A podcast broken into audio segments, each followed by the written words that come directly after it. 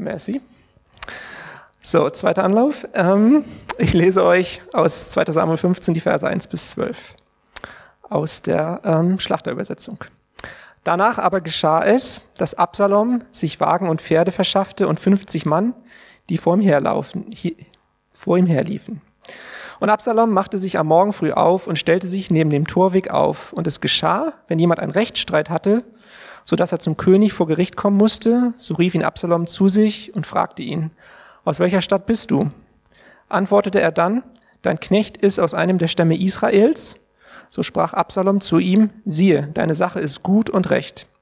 Aber beim König ist niemand, der dir Gehör schenkt.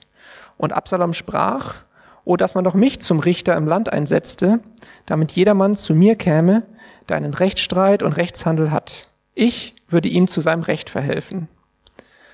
Und es geschah, wenn jemand kam, um sich vor ihm niederzuwerfen, so streckte er seine Hand aus, ergriff ihn und küsste ihn.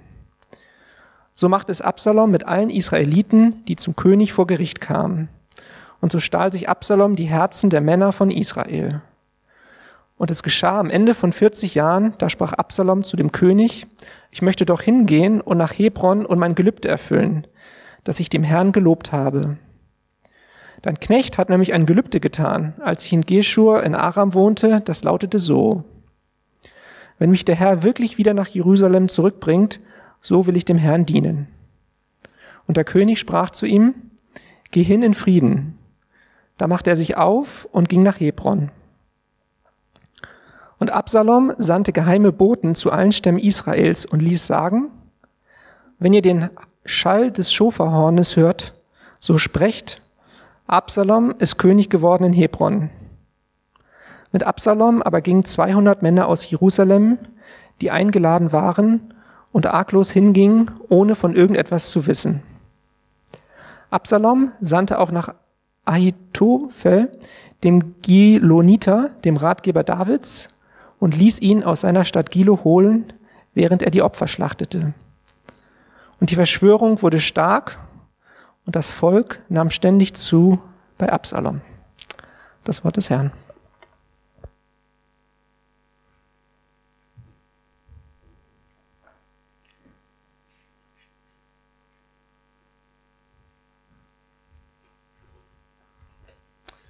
Ja, vielen Dank, Danny, für die Schriftlesung heute Abend. Genau. Ja, ich weiß nicht, wie, so, wie ein solcher Text für euch klingt. Ähm, jemand hat mal gesagt, wenn man so ein bisschen in die Geschichte schaut, dann ist, äh, ihr, ihr habt wahrscheinlich alle von Herodot gehört. Wer hat von Herodot gehört? Stark. Also für das Livestream, alle hier haben von Herodot gehört. Herodot gilt als Vater der Geschichte. Das war der erste Grieche, der begonnen hat, Geschichte zu schreiben, wie wir auch Geschichte kennen, dass es sich liest wie eine Erzählung, dass es interessant ist, dass man, dass man die Charakter nicht nur als 2D-Figuren auf irgendeine Tempelwand im alten Assyrien oder Ägypten betrachtet, sondern dass man wirklich ähm, sich hineinversetzen kann in diesen Menschen, überlegen kann, welche Motivation sie hatten und wie sie gehandelt haben und warum sie gehandelt haben. Äh, das sagt man von Herodot. Das ist ein bisschen so die, der Unterschied zwischen Schwarz-Weiß-Fernsehen und dann kommt auf einmal Farbe. Man sieht so viel mehr Detail. Und die biblische Erzählung, würde ich sagen, ist jetzt auf keinen Fall so starr wie die Inschriften auf alten Tempeln in Assyrien, in, äh, bei Assurbanipal vielleicht in seiner Bibliothek da zu Nineveh oder jetzt in Babylonien oder in Ägypten. Ähm, aber sie ist vielleicht noch nicht so äh, voller Farbe wie die späteren Geschichten von Herodot in der griechischen Geschichte. Und das heißt, wir müssen ein bisschen hineinlesen, um zu hören, was ist da wirklich passiert? Was haben wir eigentlich für einen Text gerade gehört? Wir haben einen sehr interessanten Text gehört über eine Verschwörung im alten Israel. Das heißt, äh, richtig spannend, so eine politische Angelegenheit im alten Israel. Und vielleicht kam das jetzt auch dadurch raus, dass ich jetzt Herodot erwähnt habe und ihr seid alle auch Fans von Herodot, wie ich sehe.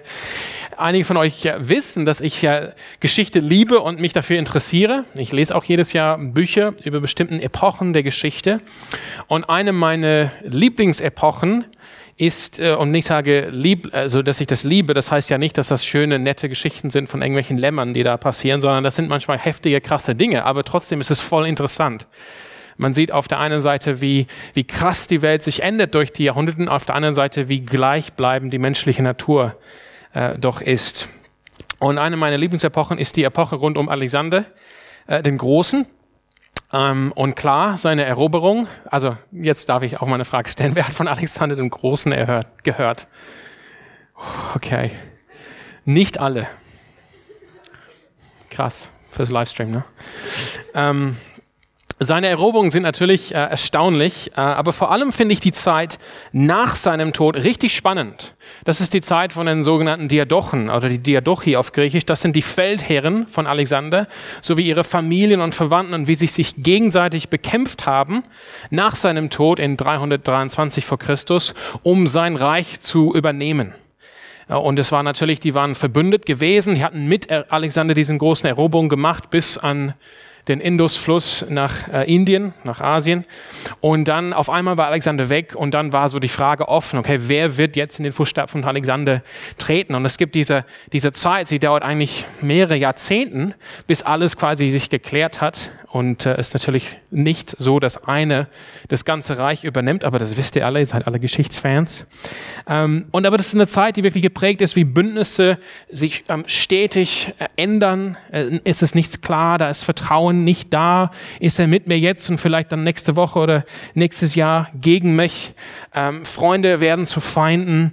Ähm, Alexanders Leichnam wird auch geklaut, voll spannend.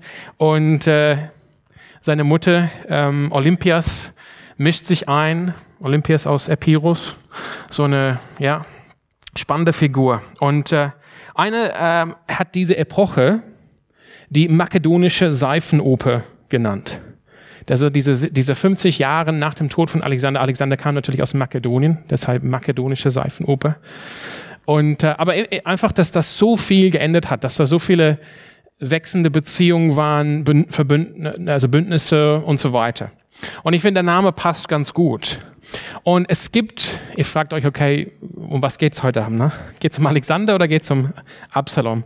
Aber es gibt gewisse Parallele, wie ich finde, zum zweiten Samuelbuch. Ähm, ähnlich wie bei Alexander in Makedonien hat David das Reich, was er bekommen hat, also Alexander hat auch ein Reich bekommen von seinem Vater Philipp, Philippus, und Alexander hat dieses Reich natürlich krass vergrößert. Das hat auch David gemacht. David hat ein Reich übernommen und hat dieses Reich vergrößert.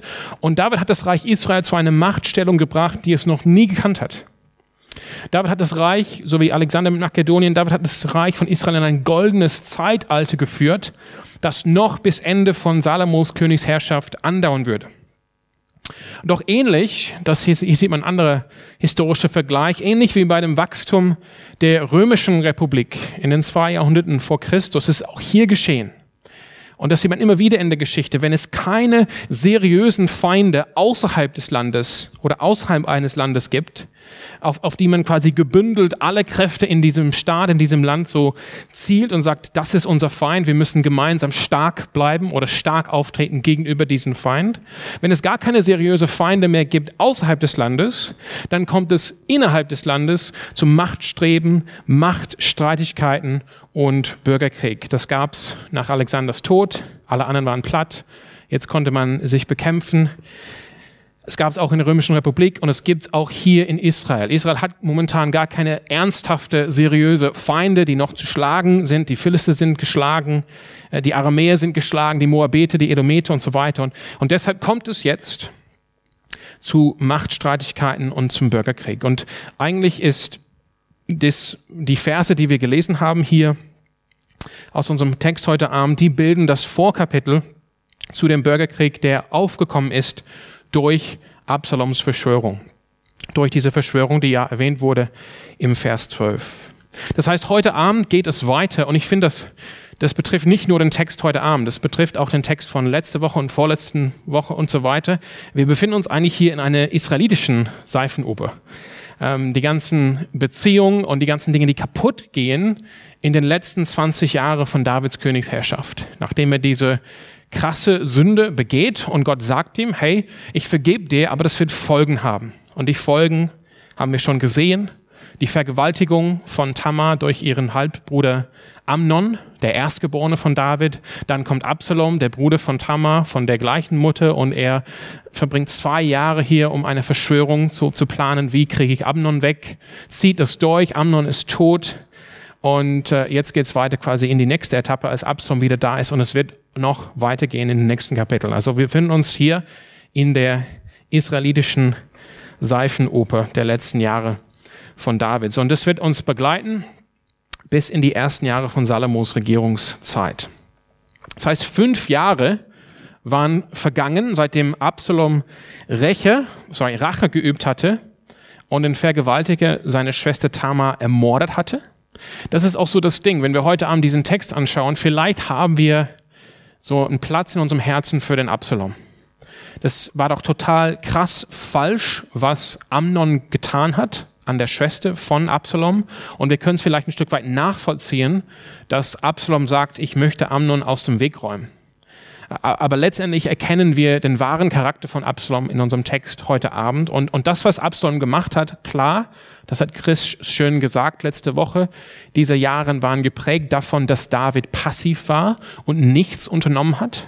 David als König, ich meine, dieses Verbrechen ist geschehen im Königshaus und es war eigentlich Auftrag eines Königs im alten Vorderen Orient, für Gerechtigkeit zu sorgen in seinem Land. Das war die Hauptaufgabe von David und er hat versagt, als sowas Schlimmes passiert ist in seinem eigenen Haus. Wie Tamar gesagt hat, sowas tut man nicht in Israel. Und doch, es wurde getan und David hat nichts getan. Und dennoch hat Absalom falsch gehandelt. Er war eigentlich ein kaltblutiger Mörder. Genau, also Amnon, der Vergewaltiger, das war der Erstgeborene von David. Drei Jahre nach diesem Mord, also zwei Jahre hat er den Mord geplant, Absalom. Absalom. Danach, drei Jahre, verbrachte er im Exil in Geschur oder Geschur bei Verwandtschaft seiner Mutter. Seine Mutter kam aus, aus dem Land. Und dann haben wir letztes Mal gehört von den Machenschaften von Joab. Äh, die führten dazu, dass er wieder nach Jerusalem kehren konnte.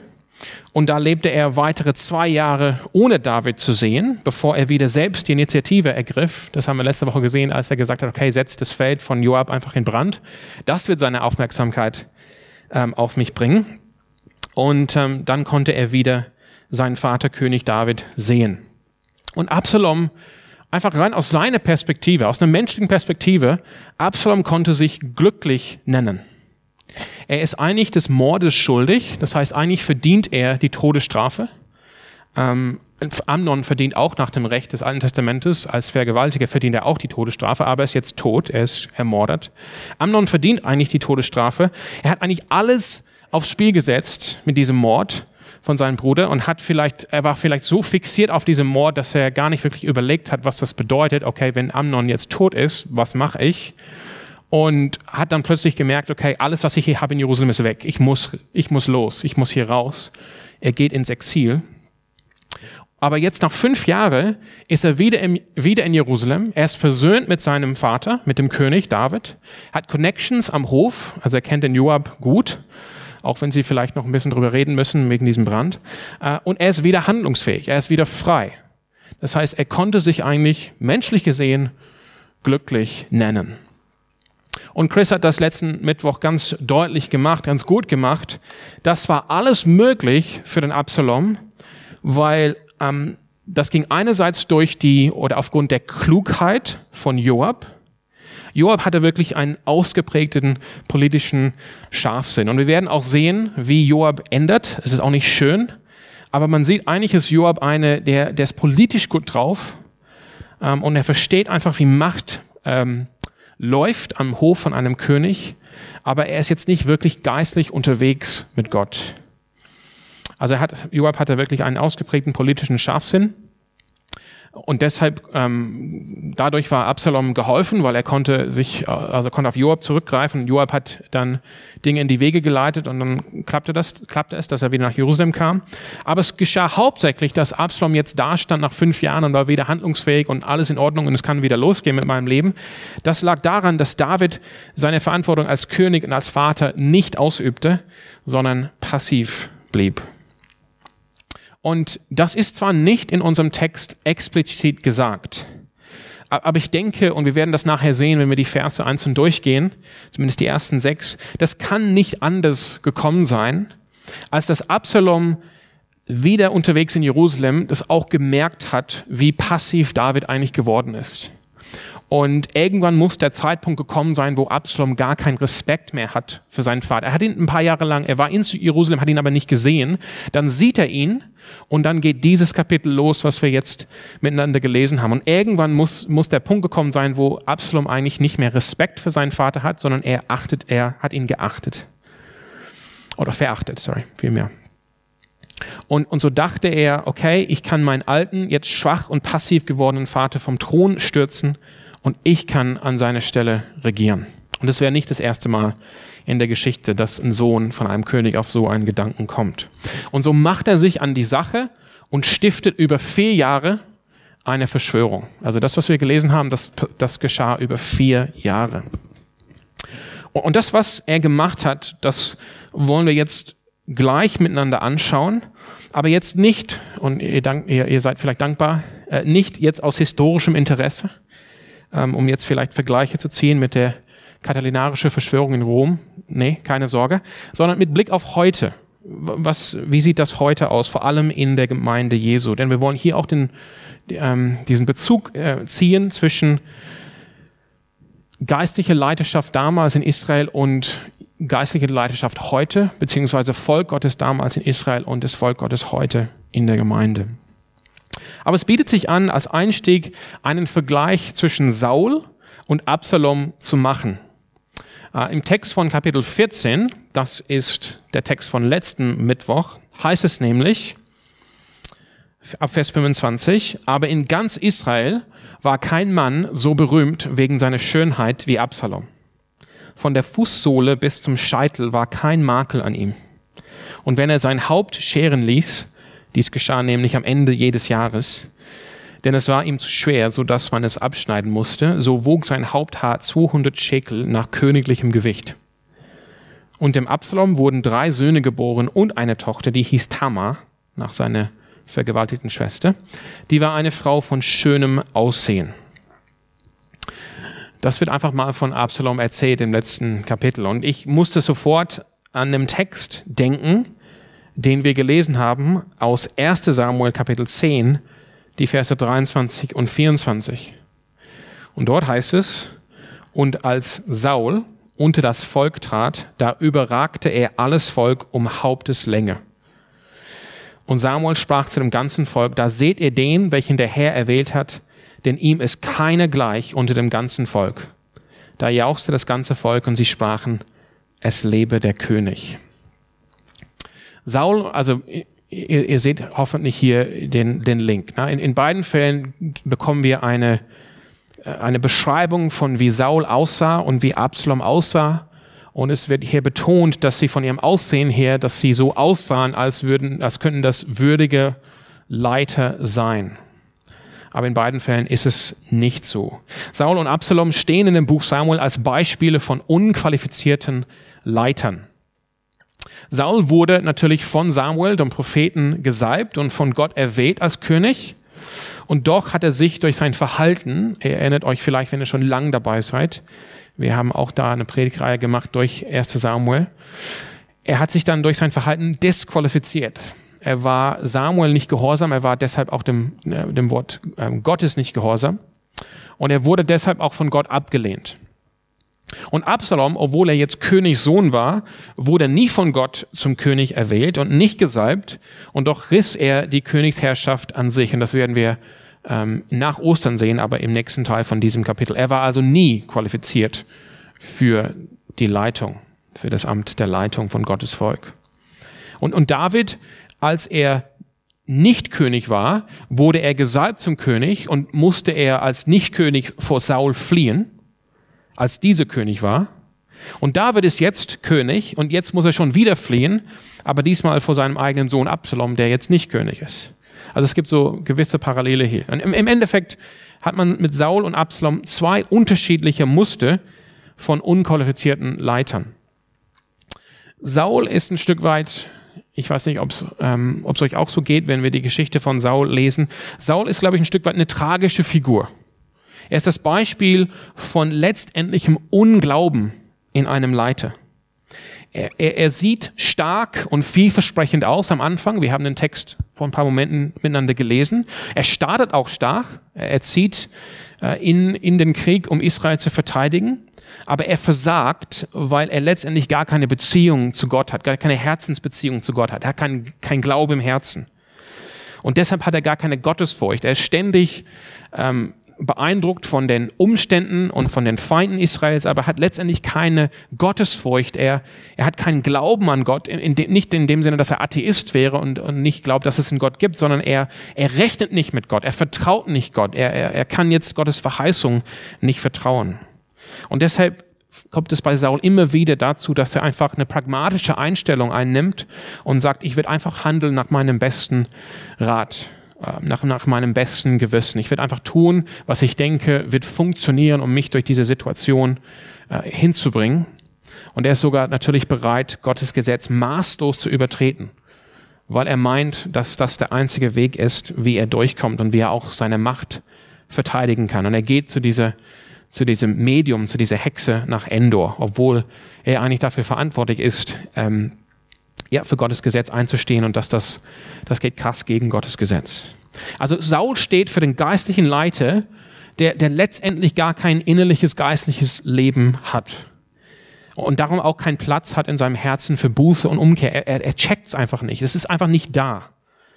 Ähm, er, genau, er, er, er, er glaubt an Gott schon, aber er hat keine Beziehung zu Gott. Und deshalb vertraut er Gott nicht und deshalb verlässt er sich nicht auf Gottes Verheißung. Er ist das Muster also für Unglaube letztendlich. Nicht offen und atheistisch, sondern einfach, er macht alles mit irgendwie, aber wenn es wirklich hart auf hart ankommt, ist da nichts da. Absalom hingegen steht als Beispiel von Manipulation und Selbstdarstellung in einem Leite. Also es geht für Absalom letztendlich um Absalom. Es ist schließlich alles nur Show, was er hier macht in Jerusalem. Äh, natürlich war es auch alles leer bei Saul, weil Saul hatte auch keine Herzensbeziehung zu Gott. David ist aber natürlich der Mann nach Gottes Herzen. Saul war das auch nicht. Aber Saul tritt jetzt nicht auf als der Manipulierer. Äh, Saul war treu in der Ausübung von äußerlichen Religion. Er dachte, hey, wenn die äußerlichen Formen stimmen, wenn ich das nur mache, hier mit dem Opfer, dann wird das gehen, dann wird das klappen. Ich muss nur diese Formen, Formen machen, dann ist alles gut. Sein Herz war aber nicht dabei. Bei Absalom ist es anders. Absalom, und das lässt der Text heute Abend, glaube ich, gut erkennen, ist von vornherein nicht dabei, was Gottes Furcht betrifft, was Gottes Beziehung betrifft. Wir erinnern uns daran, er hat zwei Jahre lang einen kaltblutigen Rachenmord geplant und diesen dann durchgeführt. Und hier geht es weiter mit, mit, mit Manipulation, dass er an die Macht kommt. Wobei, zumindest geht es mir so, vielleicht geht es euch anders so. Und wie gesagt, gleich lesen wir die, diese sechs Verse nochmal durch. Ich habe den Eindruck, dass es Absalom nicht so sehr darum geht, dass er tatsächlich an die Macht kommt, oder dass er vor allem nicht, dass er wirklich Religion, äh, sorry, Regierungsverantwortung ausübt, sondern es geht ihm darum, er möchte gerne im Mittelpunkt stehen. Er möchte gern gesehen werden unter dem Volk. Das heißt, er steht für den geistlichen Leiter, der weiß, dass er kein geistliches Leben hat, der aber Gottes Volk oder die Gemeinde gebraucht, um Karriere zu machen. Das heißt, dadurch zu Macht, Geld oder Berühmtheit zu kommen. Und Absalom ist das Beispiel für heute Abend. Das heißt, die Frage ist, was machen Manipuliere? Und wir schauen uns jetzt die Methoden eines Manipulierers an. Ähm, und doch, bevor wir das tun, es lohnt sich, einen Schritt zurückzutreten und das große Ganze ein bisschen zu betrachten. Ich möchte euch einfach so eine, eine kleine Definition geben.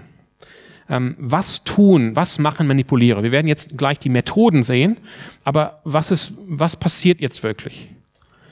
Was machen Manipuliere? Manipuliere, hier ist eine kleine Definition, Manipuliere untergraben die bestehende Ordnung oder die bestehende Leitung, die, wie sie meinen, im Gegensatz steht zu ihren eigenen Interessen. Und sie tun das, also sie, sie tun dieses Untergraben, indem sie die Herzen der anderen, wie es heißt so schön in, in unserem Text heute Abend, klauen, stehlen. Sie stehlen die Herzen der Menschen nicht weg von was Schlechtem und führen sie hin zu Gott, das wäre nicht Manipulation. Denn was sie tut, baut nicht Gottes Reich auf, weil es letztendlich ähm, das, was sie tun, weil es letztendlich darauf zielt, ihre eigenen Interessen voranzubringen. Um das geht es hier mit, mit Manipulation. Sie untergraben die bestehende Leit, äh, Ordnung oder Leitung, weil sie meinen, so wie es jetzt läuft, die, oder die aktuelle Leitung oder die aktuelle Ordnung, das steht im Gegensatz zu meinen eigenen Interessen. Und wie werde ich das jetzt untergraben? Ich werde es untergraben, indem ich andere gewinne, indem ich die Herzen von anderen stehle, quasi andere an mich bringen, dass sie mein, das, was ich als Anliegen habe, auch zum Anliegen machen. Und weil es gibt natürlich eine heilige Untergrabung oder Subversion, nämlich Menschen wegzuführen von was Schlechten, wo sie gefangen sind, hin zu der Sache Gottes. Und manchmal muss das subtil passieren, vor allem in Ländern, wo beispielsweise heutzutage die Christenverfolgung sehr stark ist. Da kann man jetzt nicht ganz offen sein oft. Man muss eine gewisse Untergrabung der bestehenden Ordnung machen. Aber das führt immer hin zu Gottes Wort und zu Gottes Königreich. Das ist bei Manipulierenden nicht der Fall. Sie bauen jetzt nicht Gottes Reich auf, sondern sie bauen eigentlich ihr eigenes Reich auf. Und jetzt sehen wir hier die Methoden eines Manipulierers. Also wenn ihr eure Bibel dabei habt, wir lesen die ersten sechs Verse, ein Vers nach dem anderen von Kapitel 15 aus dem zweiten Samuelbuch. Also die erste Methode, Aufmerksamkeit. Vers 1. Danach aber geschah es, dass Absalom sich Wagen und Pferde verschaffte und 50 Mann, die vor ihm herliefen. Was macht Absalom hier? Ähm, das ist vielleicht für uns etwas fremd, dass wir irgendwie ein paar Männer haben, die vor uns herlaufen. Ähm, das ist ein lustiger Gedanke, tatsächlich. Aber also für mich, wo ich denke, wenn ich hier der Kasi-Yusuf-Straße entlanglaufen würde, da wären 50 Mann vor mir, Wäre interessant. Würde wahrscheinlich in die BZ kommen. Absalom, was macht er hier? Er handelt gezielt. Das ist wichtig. Er handelt gezielt, um eine gewisse Aufmerksamkeit auf sich zu ziehen. Und, und wenn wir diese Methoden durchgehen, ich möchte, dass ihr mitdenkt und überlegt, okay, wie passiert das heute? Wie passiert das heute? Wir wollen nicht blauäugig sein als Christen. Absalom handelt, um gezielt eine gewisse Aufmerksamkeit auf sich zu ziehen. Nicht alle Aufmerksamkeit. Er möchte zum Beispiel nicht, dass David davon was bekommt, mitbekommt. Er möchte jetzt nicht, dass die Leute am Hof vom König was davon mitbekommen, dass er das jetzt tut. Aber er möchte, dass gewisse Menschen im Königreich das mitbekommen. Er möchte ihre Aufmerksamkeit auf sich ziehen. Das heißt, er, er will indem er das jetzt tut, dass andere sehen, okay, Absalom ist wieder da. Aber er möchte es auf eine Weise machen, und das machen Manipulierer immer, die nachher immer erklärbar ist. Es braucht auf jeden Fall eine Erklärung. Sollte er doch in Schwierigkeiten kommen, sollte David, ich meine, vielleicht denkt er, hey, David ist momentan so passiv, auch wenn er das mitbekommt, wird nichts passieren. Das kann sein. Aber sollte was passieren, sollte zum Beispiel Joab das irgendwie mitbekommen und denken, hm, das finde ich ein bisschen faul, dann hat Absalom immer eine Erklärung parat, die quasi rechtfertigen kann, was er hier tut. Das heißt, er macht das, weil er sagen kann, hey, ich bin doch ein Prinz von Israel, ich bin doch ein Sohn von einem König. Es ist ja nichts, ist nichts falsch hier, nichts faul hier. Ist es doch nicht, es gehört doch dazu, als, als Prinz von Israel, als, als Sohn vom König, dass ich gesehen wird von den Leuten. Ja, ich muss entsprechend meinem Rang in diesem Königreich auftreten. Ist doch alles erklärbar. Ist doch nichts falsch hier. Das heißt, er handelt hier, um gezielt eine gewisse Aufmerksamkeit auf sich zu ziehen. Und er tut es auf eine Weise, wo es nachher erklärbar wäre, sollte er doch in Schwierigkeiten kommen. Und wir lesen tatsächlich jetzt nicht davon, dass das doch Aufmerksamkeit bekommen hat, vom Hof des Königs. Das heißt, es scheint ihm irgendwie gelungen zu sein, dass, das, dass er das irgendwie getan hat, ohne dass deshalb jetzt Joab oder andere am Königshof gedacht haben, hm, irgendwas stimmt hier jetzt nicht mit Joab, äh, mit, mit Absalom. Zweitens, Connections. Vers 2. Absalom machte sich am Morgen früh auf und stellte sich neben dem Torweg auf und es geschah, wenn jemand einen Rechtsstreit hatte, so dass er zum König vor Gericht kommen musste, so rief ihn Absalom zu sich und fragte ihn, aus welcher Stadt bist du? Antwortete er dann, dein Knecht ist aus einem der Stämme Israels, dann hat Absalom das Gespräch mit ihm gesucht. auch hier ist es gezielt. Er hat eigentlich kein Interesse für Ausländer, für Menschen, die jetzt nicht in Israel leben oder wohnen oder in Israel Einfluss haben. Und wir erinnern uns einfach sehr kurz daran, in Israel gab es in den unterschiedlichen Stämmen und Städte äh, Menschen, also Ältesten eigentlich, in jedem Dorf und in jeder Stadt, die eigentlich für Rechtsprechung verantwortlich waren. Und es hieß allerdings, wenn ein Fall zu komplex ist oder zu heikel ist für die Ältesten einer Stadt, dann kann das quasi ähm, so an die nächste Instanz weitergeleitet werden. Das wäre in diesem Fall an den König nach Jerusalem. Das heißt, eigentlich weiß ähm, Absalom, wenn jetzt Menschen kommen mit Rechtsstreitigkeiten für den König, dann sind das jetzt nicht einfach kleine Dinge, die nicht, die nicht wichtig sind, die auf lokaler Ebene gelöst werden. Das sind eigentlich die wichtigsten Fälle. Die werden gebracht von Menschen, die Einfluss und auch Mittel haben, die sich eine Reise nach Jerusalem sich leisten können, um vor dem König zu treten. Sein Interesse gilt hier nicht für Ausländer. Er fragt immer, aus welcher Stadt bist du? Einerseits möchte er feststellen, dass er sich seine Zeit nicht verschwendet mit Ausländern. Andererseits möchte er irgendwie auch eine Ahnung verschaffen, okay, wo kommen die Leute her nach dem, nachher, die ich quasi für mich gewonnen habe? Habe ich jetzt überall im Königreich Unterstützung für diese Verschwörung? Er will Männer aus ganz Israel auf seine Seite holen und sie für sich gewinnen. Also es geht einem Manipulierer, jetzt ganz flach und krass gesagt hier in eine Gemeinde. Es geht einem Manipulierer nicht um die einmal Besuche einer Gemeinde oder Kirche, sondern es geht, um, es geht einem Manipulierer um welche, die regelmäßig kommen wenn es um Manipulation geht heute in der Gemeinde. Und Absalom holt diese Leute ein, bevor sie mit dem König sprechen können. Bevor sie mit der Leitung sprechen können, ist er schon dran und beginnt mit denen zu sprechen. Und als erstes bringt er einfach eine Bestätigung. Vers 3. Also wenn einer gesagt hat, ich bin aus der Städte Israels, so sprach, Vers 3, so sprach Absalom zu ihm. Siehe, deine Sache ist gut und recht. Einfache Bestätigung um Vertrauen und Beziehung zu etablieren zu diesen Menschen, bestätigt Absalom jeden in seine Meinung, in seine Sache. Also wenn einer kommt und sagt, hey, ich streite des, deshalb und, und darum, dann sagt Absalom, hey, du hast recht. Das stimmt, was du sagst. Voll krass, wie er mit dir umgegangen ist. Ich bin ganz auf deiner Seite, Bruder. So. Ähm, ein Kommentator schreibt, Absalom traf nie auf einen Ankläger, dem, dem er nicht in seine Sache zustimmte. Er sagt also, was diese Menschen hören wollen. Manipuliere sagen, was Menschen hören wollen. Sie überlegen, was will er hören, und dann sagt er das. Und er verbindet sich mit ihnen. Sie meinen danach, sie haben gedacht, krass, ich habe Absalom kennengelernt, den Königssohn, und er sieht die Dinge, wie ich die sehe. Und er hat sich Zeit für mich genommen. Er ist meine Meinung. Und so verbindet Absalom diese Menschen an sich. Und sie meinen in ihm einen Verbündete gefunden zu haben. Und er geht fürsorglich mit den Menschen um. Er will zeigen, hey, ich habe Zeit für dich, ich habe Zeit für deine Sache. Ich, ich habe ein offenes Ohr für dich, ich kann, ich kann mal zuhören. Und, und wenn sie dann sagen, wenn sie dann erzählen von, von ihren Sachen, dann sagt er, hey, ja, ich sehe es genauso wie du. Du hast auf jeden Fall recht.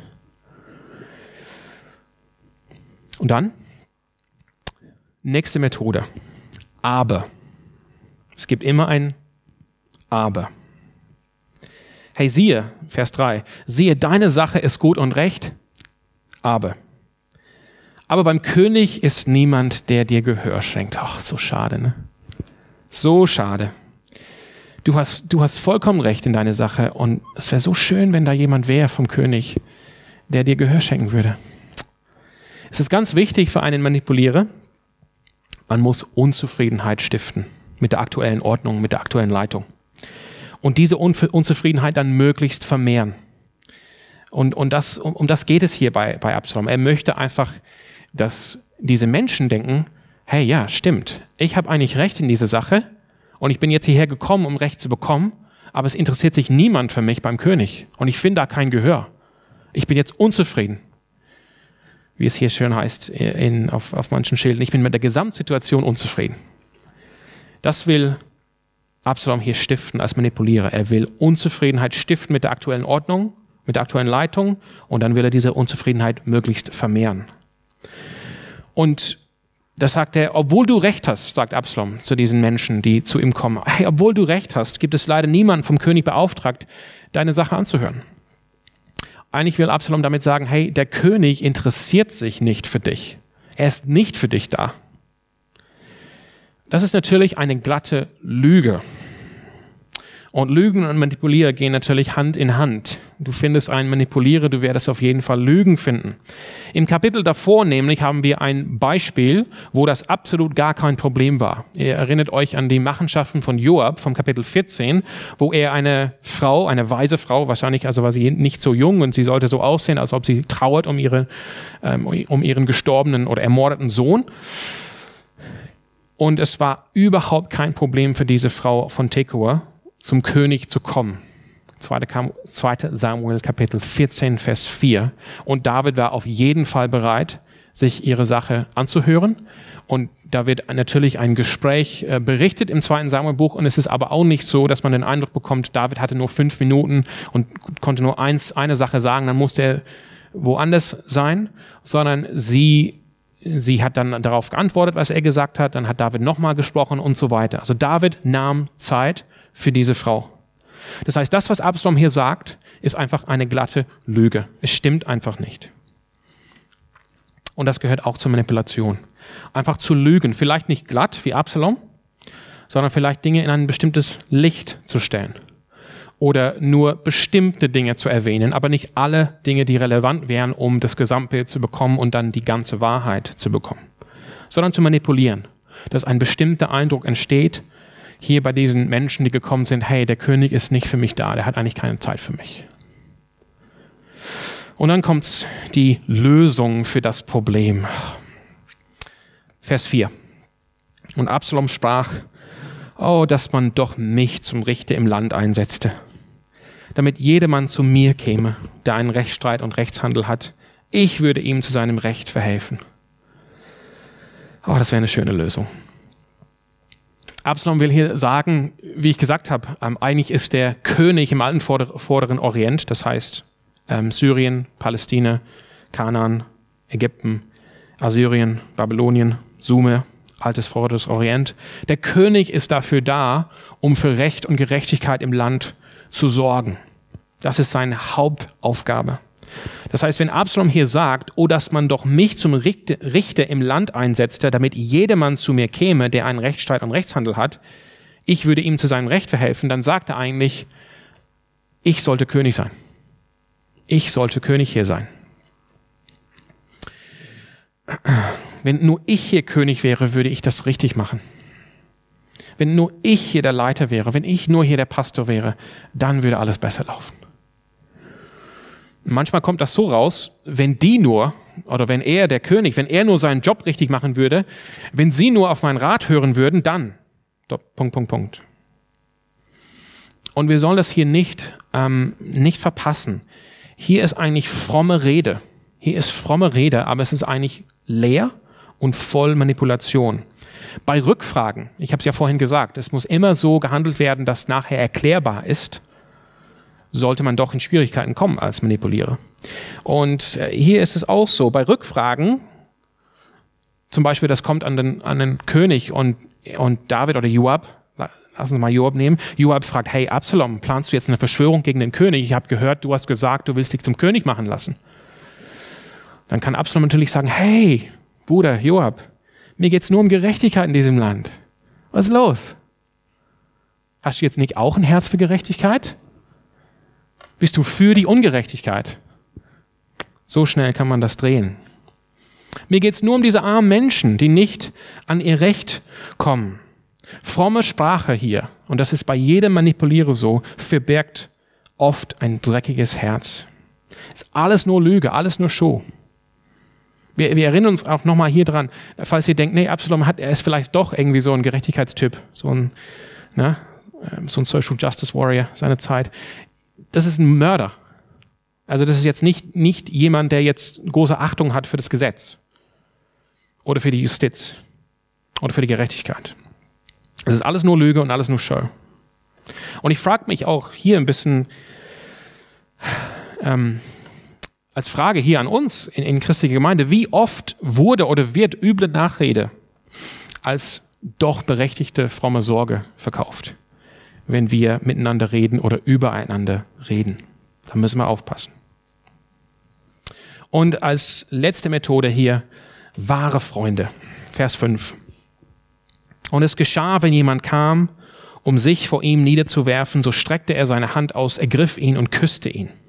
Also und es geschah, wenn jemand kam, um sich vor ihm, also Absalom, niederzuwerfen, so streckte Absalom seine Hand aus, ergriff ihn und küsste ihn. Das will nur heißen, einerseits ist Absalom herumgeritten mit Pferden und Männern, die, hinter, die vor ihm hergelaufen sind. Und seine Rede ist davon, eigentlich wie er der bessere König wäre. Und was er tut hier, wo er jeden Morgen früh aufsteht und da zum Tor hingeht, ist eigentlich die Aufgabe des Königs, an sich zu reißen, die Leute abzuholen, bevor sie in die Stadt eindringen können zum Hof des Königs. Also eigentlich verhält er sich wie ein König. Und dann, als dann die Menschen versuchen, sich niederzuwerfen vor ihm und ihn auch zu ehren, tut er dann mit jedem, als wäre er nur einer der Kerlen. Hey, ich bin, ich bin einfach wie euch. Ne? Du musst dich jetzt nicht niederwerfen vor mir. Hey, komm, steht auf, lass uns umarmen. Na, wir, sind, wir sind Buddies, wir sind Freunde. Ich bin nur einer der, der Boys, wie du. Das ist natürlich auch hier gelogen. Da wird eigentlich eine falsche, eine falsche Beziehung, eine falsche Freundschaft zum Ausdruck gebracht. Absalom hielte sich natürlich gar nicht, auf gar keinen Fall, für nur eine der Kerle, sondern er hätte sich eigentlich für den besseren König. Was ist das Ergebnis von dieser Manipulation? Vers 6. So macht es Absalom vier Jahre lang, wir erinnern uns. Vier Jahre hat er das getan. So macht es Absalom mit allen Israeliten, die zum König vor Gericht kamen. Und so stahl sich Absalom die Herzen der Männer von Israel. So stahl sich Absalom die Herzen der Männer von Israel. Das ist das Ergebnis davon. Sorry. Muss meine Bibel jetzt raushauen. Ich will die nächsten Verse mit euch lesen, weil wir sehen da weiter das Ergebnis. Er, also es ist ihm gelungen, letztendlich die Menschen aus Israel zu manipulieren und sie an sich zu reißen. Und er, er packt eine Sache noch oben drauf. Er gibt das Ganze hier einen frommen Schein. Das ist wahrscheinlich eine Lüge, wo er hier sagt ähm, in Vers 7, Sorry.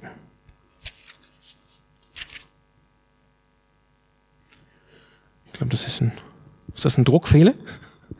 Und es geschah am Ende von vier Jahren, ne? Und habt ihr auch 40? 40, krass. Okay. Das lassen wir beiseite. Ich glaube, das ist eine schlachte Sache. Und es geschah am Ende von vier Jahren, da sprach Absalom zu dem König, ich möchte doch hingehen nach Hebron und mein Gelübde erfüllen, das ich dem Herrn gelobt habe.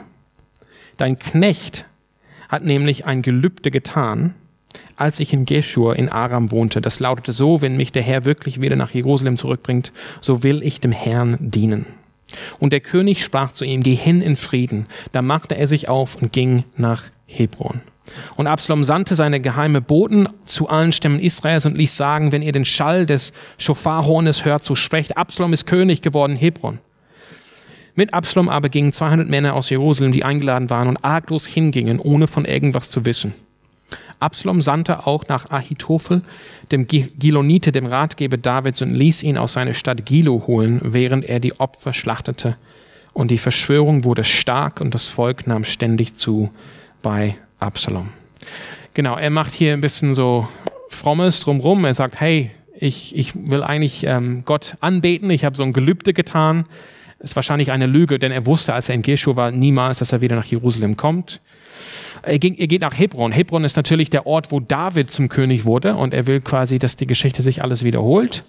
Und er nimmt diese Menschen mit. Ich finde das auch interessant. Das macht eigentlich klar hier, dass Absalom so der Manipulierer ist. Diese Menschen gehen arglos, ohne von etwas zu wissen. Und er kann auch, wenn er das jetzt durchzieht, auch inzwischen wichtige Leiter für sich gewinnen, nämlich hier Ahitophel. Und das ist natürlich ein Stück weit ironisch, weil Ahitophel war bekannt für seine Weisheit und für seinen Rat, aber hier macht Ahitophel einen verheerenden Fehler und handelt sehr unweise, wie wir auch in künftigen Wochen sehen werden. Genau. Ich will ganz kurz zum Schluss ins Neue Testament wechseln. Äh, und klar geht's hier praktisch heute Abend um Manipulier, Manipuliere.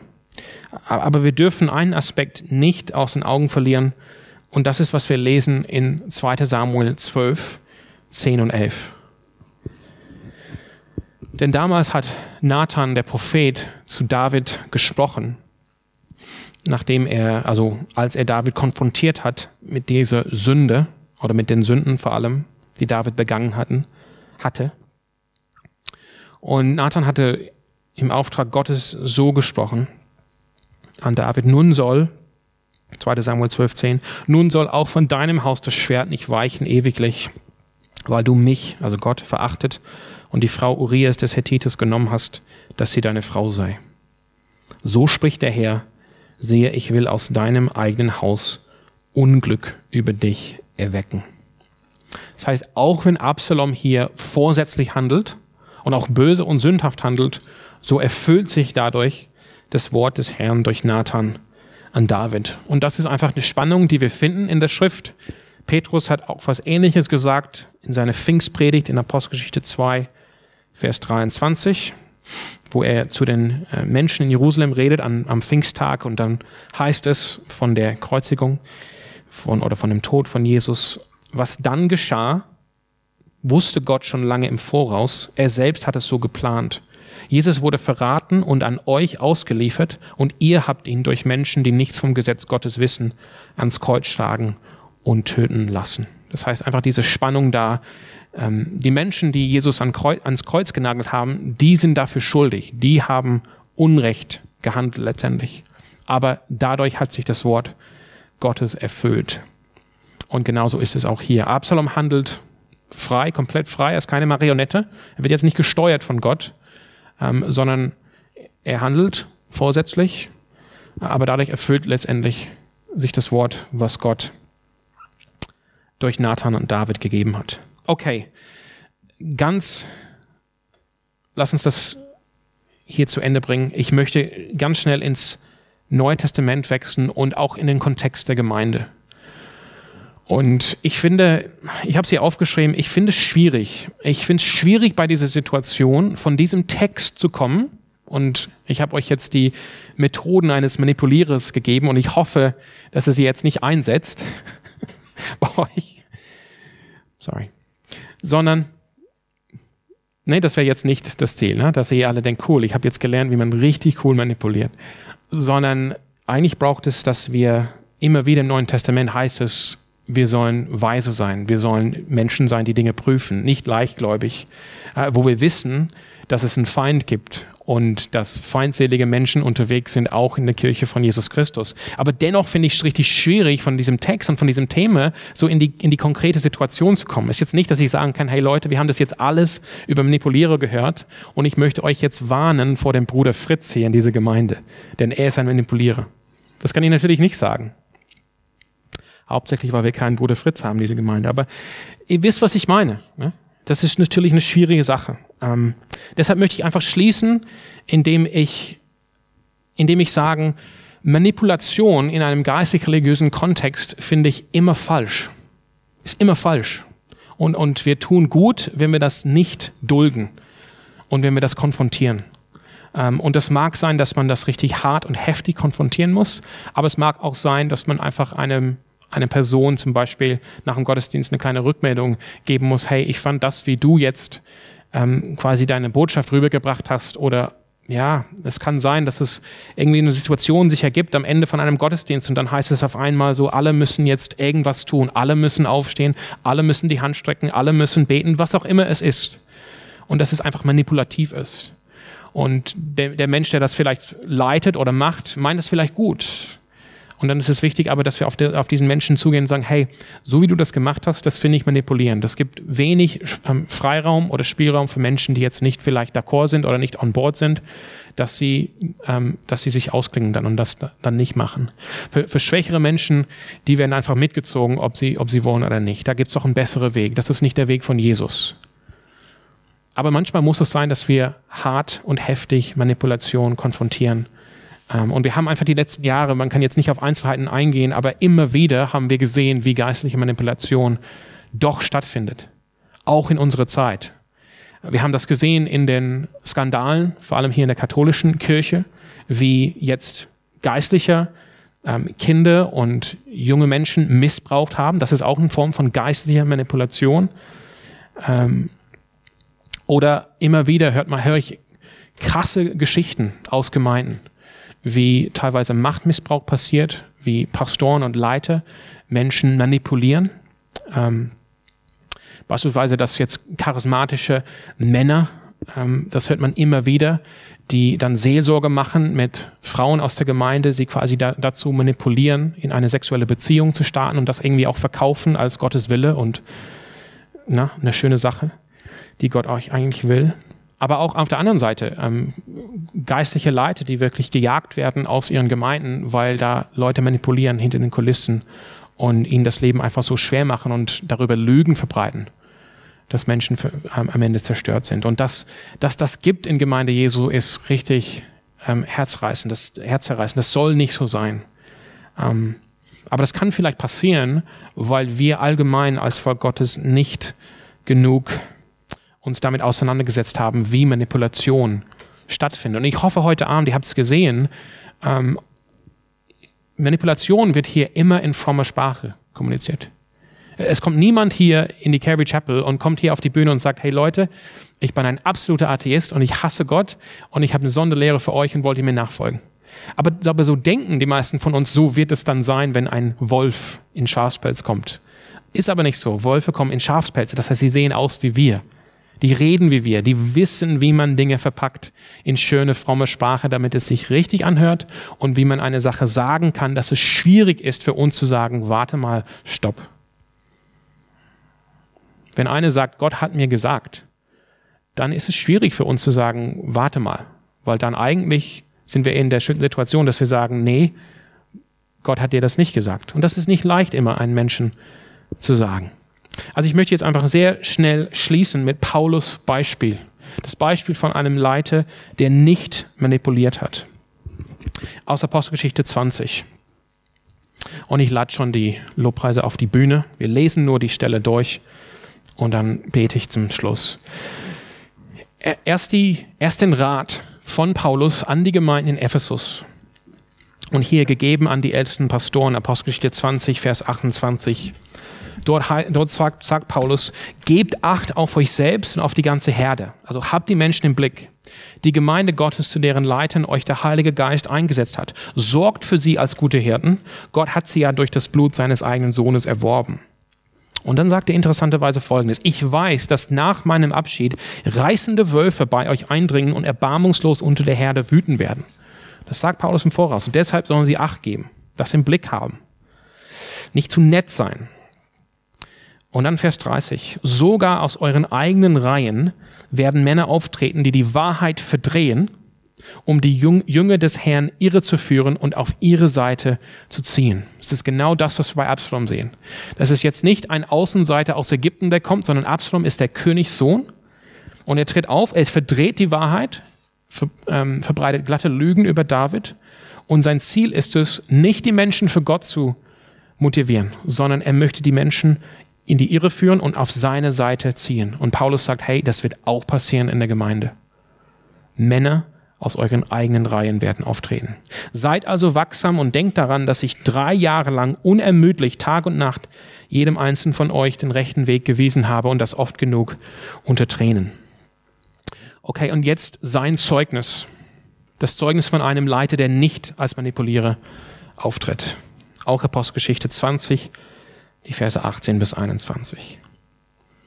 Vom ersten bis zum letzten Tag meines Aufenthalts in Asien, also bei euch, war ich bei euch und in dieser ganzen Zeit habt ihr gesehen, wie ich lebte und was ich tat. Transparenz, Offenheit. Ihr habt gesehen, wie ich gelebt habe und was ich getan habe. Ihr wisst, dass ich dem Herrn diente, ohne je überheblich aufzutreten. Wie gesagt, ich will es einfach nur vorlesen, nicht zu viel kommentieren. Aber das sollte ein geistlicher Leiter, der nicht Manipulierer ist, kennzeichnen. Das sollte eigentlich uns jede, allen kennzeichnen in der Gemeinde. Wir treten nicht überheblich auf. Ich diente ihm, dem Herrn, auch wenn das oft mit Tränen verbunden war, mein Glaube wegen der Angriffe der Juden auf eine harte Probe gestellt wurde. Ihr wisst auch, hier ist es, dass ich euch nichts von dem verschwiegen habe, was gut und hilfreich für euch ist. Auch hier nochmal Offenheit, Transparenz. Nicht bestimmte Sonderlehren, nur nicht halbe Wahrheiten, sondern ich habe euch alles gegeben, mitgeteilt, was für euch gut und hilfreich ist. Ich habe euch alles verkündet und habe euch alles gelehrt, sowohl öffentlich als auch in den Häusern, in denen ihr zusammenkommt. Und hier sieht man auch die Motivation von Paulus. Nicht Menschen auf sich zu, zu ziehen, dass sie Paulaner werden, sondern nachher gibt's Paulaner Spezi im Hammertafel. Juden wie Nichtjuden forderte ich eindringlich auf, zu Gott umzukehren und an Jesus, unseren Herrn, zu glauben. Das ist Paulus Herz. Mir geht's nicht um mich, sagt er. Hey, ich, mein Ziel war, Menschen von Jesus zu erzählen und sie eindringlich aufzufordern, an Jesus zu glauben und ihm nachzufolgen. Das ist Paulus Beispiel. Lass mich beten zum Schluss. Jesus, ähm, ja, wir, ist mein Gebet für uns als Gemeinde und auch hier für diese Gemeinschaft an, an Mittwochabend, dass wir äh, wirklich eine Gemeinschaft sind, ähm, wo du uns davor bewahrst, dass wir manipuliert ähm, werden, ähm, ob jetzt hier quasi von der Bühne aus, ähm, aber auch nicht, dass es Manipuliere unter uns gibt. Und ich bete einfach, dass du uns da beschenkst, ähm, einfach mit Weisheit, ähm, auch mit, mit Einsicht, wie wir sowas erkennen können, wie wir auch entreten, äh, entgegen ähm, treten können. Und ja, wir bitten auf der anderen Seite, dass wir jetzt nicht Angst haben, äh, nicht ähm, überall Manipuliere sehen, wo wir natürlich einfach unvollkommene Menschen teilweise sind und wir immer wieder fallen und, und schwach sind. Und ich bete einfach, dass du uns integre Beziehungen hier schenkst an einem Mittwochabend, dass wir wirklich gute Freundschaften hier haben, dass das, was wir gerade von Paulus gelesen haben, das uns auch kennzeichnet, dass wir wirklich offen und transparent leben, dass wir wissen voneinander, wie wir wirklich denken, was wir wirklich sagen und das, was wir sagen, dass es auch passt zu dem, wie wir handeln und wie wir, wie wir, wie wir leben. Und ja, schenke du uns einfach dieses Vertrauen und dieses Fundament, ähm, dass wir eine ja, eine starke Gemeinschaft des Glaubens hier am Mittwochabend in diese Gemeinde haben können. Amen.